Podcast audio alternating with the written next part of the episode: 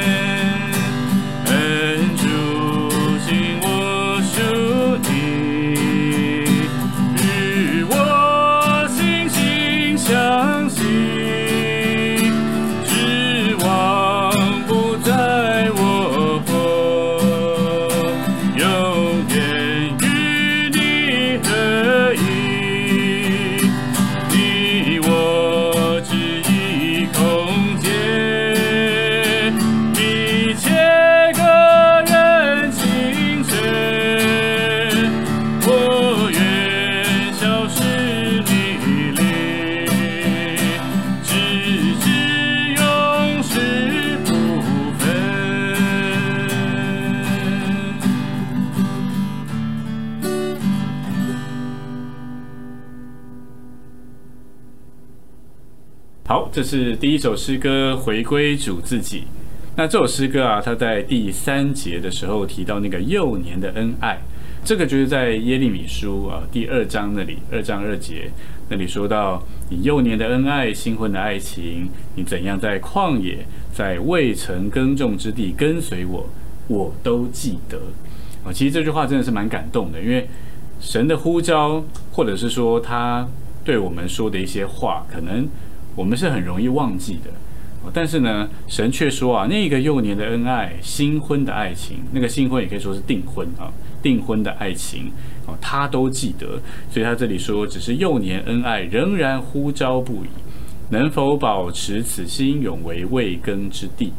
所以那个幼年呃被吸引的爱啊，其实还在，但是呢，他就有一个呼吁祷告哦，盼望这个幼年的恩爱仍然在那里啊，呼召不已。让我们的心永远是那个未曾耕种之地。那到了第五节呢？哦，就是耶利米书的第二章十三节哈。虽然前面很甜美，但是到了呃二章大概好像是第六节左右吧，那里就开始。其实以色列人的历史跟背景就是这样子，就是一再的背道，一再的离弃神，一再的去跟随偶像哦，去拜外邦的偶像。所以在第二章十三节的时候，耶华神就说：“我的百姓做了两件恶事啊，第一个就是离弃我这活水的泉源，那第二呢，就是为自己凿出破裂不能存水的池子。所以他第五节一开始，呃，其实一开始他要连于第四节的那个葡萄园，好，那。”呃，不能多说哈。那总之就是，呃，钱虽汉劳一生，景致工作主人之后呢，这个工作的主人啊，却成为了她的丈夫，呃，以爱聘娶尾生。那这个就是在河西阿书哈那个呃诗歌下面有那个注，就是他附录人的那个经节在上面，大家可以去看。那接下来第三句就是讲到那个气绝破裂池子，皈依活水泉源，哦，就不再是。为自己凿出了那个池子，而是要皈依到他这个活水的泉源，享受爱情盐艳，沉溺恩典深渊，所以非常的甜美。那整首诗歌唱下来啊，我的感觉就是在教会生活里面，我们享受主啊，我们也服侍主，但是很长一段时间，可能我们没有停下来好好想一想，到底我们已过。这些年间，我们服侍的内容，甚至说我们在服侍的时候，我们跟主之间的关系怎么样？我不是在那里啊做自己的工，东忙东西忙西啊，我把主都抛到九霄云外去，而是不管服侍什么或服侍多长，我们都应该要回归主自己。那我想这个就是这首诗歌所要表达的意思啊。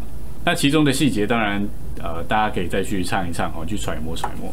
那最后我们就来唱第三节跟第五节吧，哦，因为这两节有提到耶利米书的内容，好，我们再来享受三跟五节。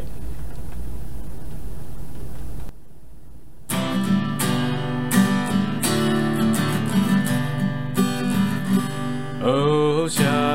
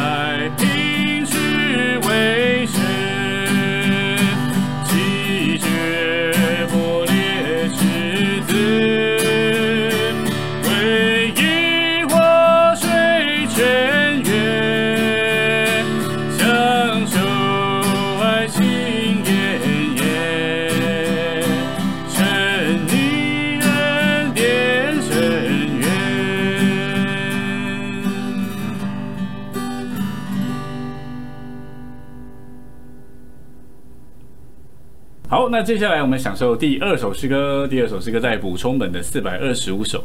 那这首诗歌跟刚刚那一首的感觉就截然不同哦。这首是非常呃清新的哦，非常欢快的一首诗歌哦。与主相见在清晨哈。那我们就先来享受一下这首诗歌哈。那我们等一下再来说一说这首诗歌。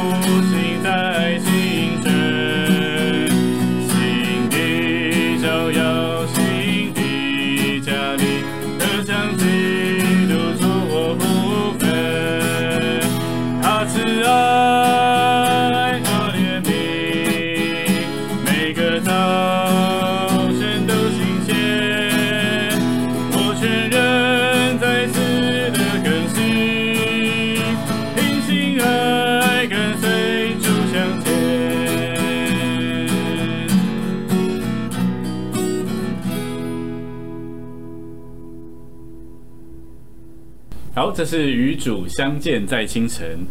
那这首诗歌，我觉得它经典是在，就是它真的非常适合晨星的时候唱哦，百唱不厌哦，旋律轻快好听。那再加上它里面就真的会觉得哇，每早晨呃来面见主真的是太有价值了哦，因为在早晨我们能够得着它新鲜的供应这样子。那在第二节哦第三句，他说他慈爱他怜悯，每个早晨都新鲜。那这个就是在耶利米哀歌哈三章呃二十二到二十三节哈，他说我们不致消灭是出于耶和华的慈爱，因他的连续不致断绝，每早晨这些都是新的，你的信实极其广大。虽然耶利米哀歌真的是还蛮悲哀的，很惨，就是啊读起来会觉得哦怎么那么难过这样子哦，但是这个其实是就是耶利米这位申言者他的盼望。哦，那所以其实这句话是还蛮甜美的，蛮有希望的啊。那所以在这首诗歌里面呢，他就讲到他的慈爱和怜悯哦，每个早晨都新鲜啊。最后就是我全人再次的更新，凭信爱跟随主向前啊。所以古人说啊，一日之计在于晨，所以早晨真的是非常重要的啊。所以早晨呢，我们需要第一个时间就来享受我们的主啊，来面见他。每个早晨慈爱连续啊，这些都是新的啊。每一天都是他给我们新的开始啊，所以昨天就让它过去吧。哦，但是今天呢，感谢主一整天的开始。哦，我们有主的同在，哦，我们有主的话的供应，哦，就开始了我们一天。哦，所以这首诗歌说到与主相见在清晨。哦，早晨与主相见是非常重要的。好，那我们最后就再来享受一遍这首诗歌吧。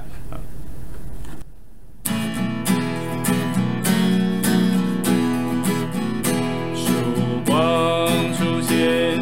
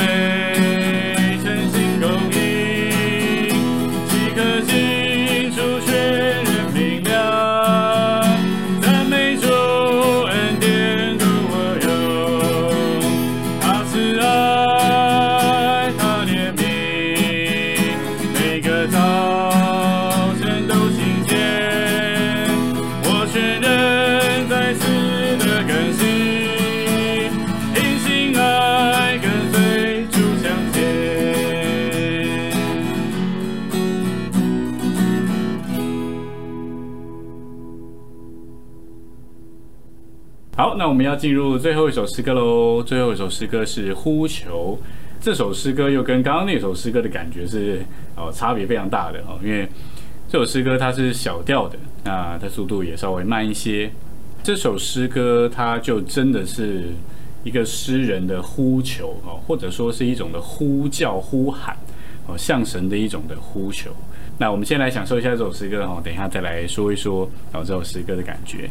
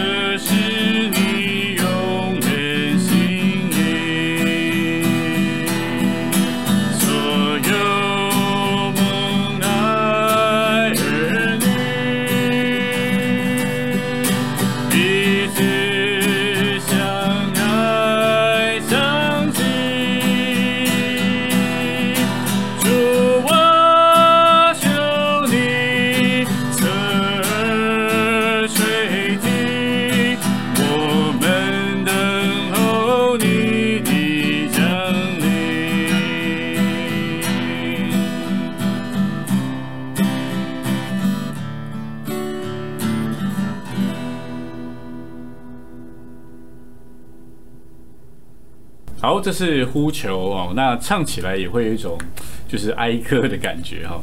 那但是我觉得他呃，就是他每一节的最后面，他都有说主啊，求你哦，那就是一个向主的一种的呼求。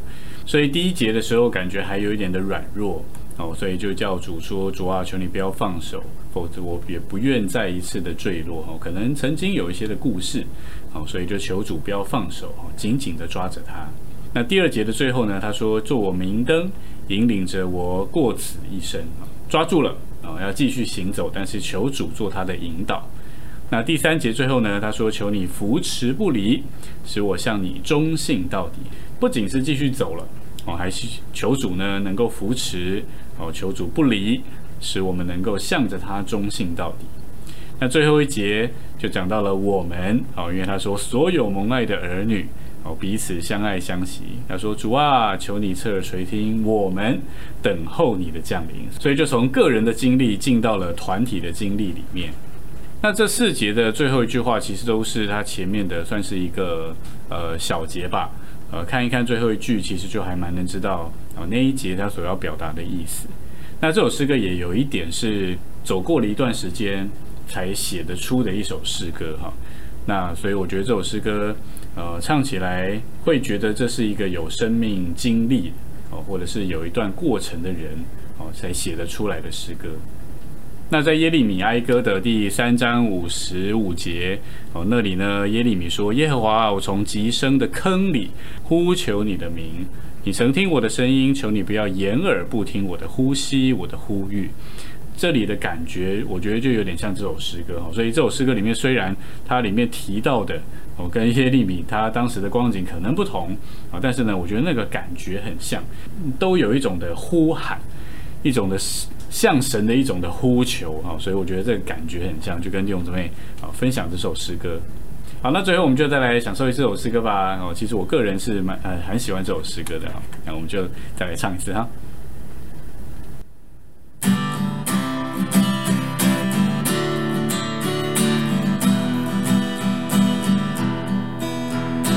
甚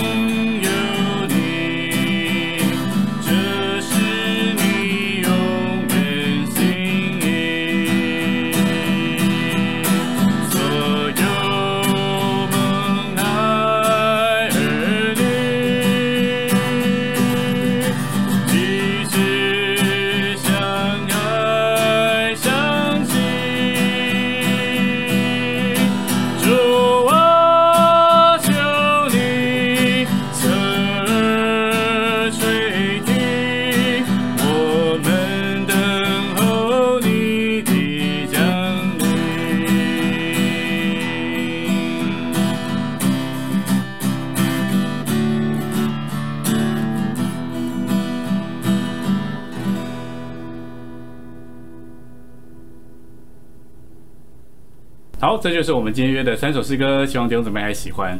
那上一次 Q&A 之后，还有一些吉他类的问题没有回答到，我们还有一点点时间，我们来回答啊几题的问题啊。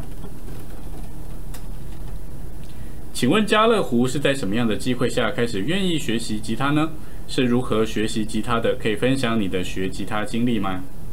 在我国二的下学期最后一次第三次的段考哦，有一次的呃考试的傍晚。哦，那时候在家里读书啊，读累了，我就在家里面晃来晃去。然后那时候走到我爸的房间，就看到一把吉他放在那边。哦，那那时候我想说无聊也没事，就拿起来咚咚咚开始弹。但那时候根本不会弹哦，所以就是乱玩而已啊。那后来我妈听到了，哦，就跑进来。哦，她不是拽着我的耳朵出去回去读书，她就跟我说：“哎，你想学吉他？”那我就想说：“嗯，哦，好，可以学一下。”哦，那我妈就教我最初最初阶的。那因为我们家吉他是我妈先学，然后教我爸。然后我爸学过了之后，就教我舅舅。那之后我舅舅就开始钻研，一路往上，变成现在大师级的人物。我舅舅在歌山的颂赞有服饰啊，服饰吉他。那下次来找他上我的节目好了。那总之从那一次开始，我就开始学了。就是我妈先教我一点基本的，然后后来我爸爸再呃教我一些进阶的。哦，那之后因为我家在南部，所以寒暑假我就会到美呃台北来找我舅舅。那我主要后面很多的技巧都是我舅舅教我的。所以，如果当年我妈冲进房间，她就跟我说：“你为什么在那边不读书啊？把我叫回去读书的话，今天就不会有家乐福坐在这边了。”哦，所以如果呢，呃，有孩子愿意学习的话，哦，请父母给他们最大的肯定啊，鼓励他们去学哈。感谢主。弟兄学吉他有几年了？呃，从那时候国三开始算的话，十七年了。好，十七年了。好，那之后还有很多问题哈，所以我们就留待之后的几集再慢慢的来回答喽。那我们今天影片就先停在这里啦。如果你喜欢今天影片，请帮我们点个赞，并且把它分享出去。然后你可以订阅我们的频道，并且还要打开小铃铛，这样才可以在第一时间收到我们影片最新的更新通知。下周四晚上同样时间九点到九点半，我们有失约别失约喽。我是家乐虎，我们下礼拜见，拜拜。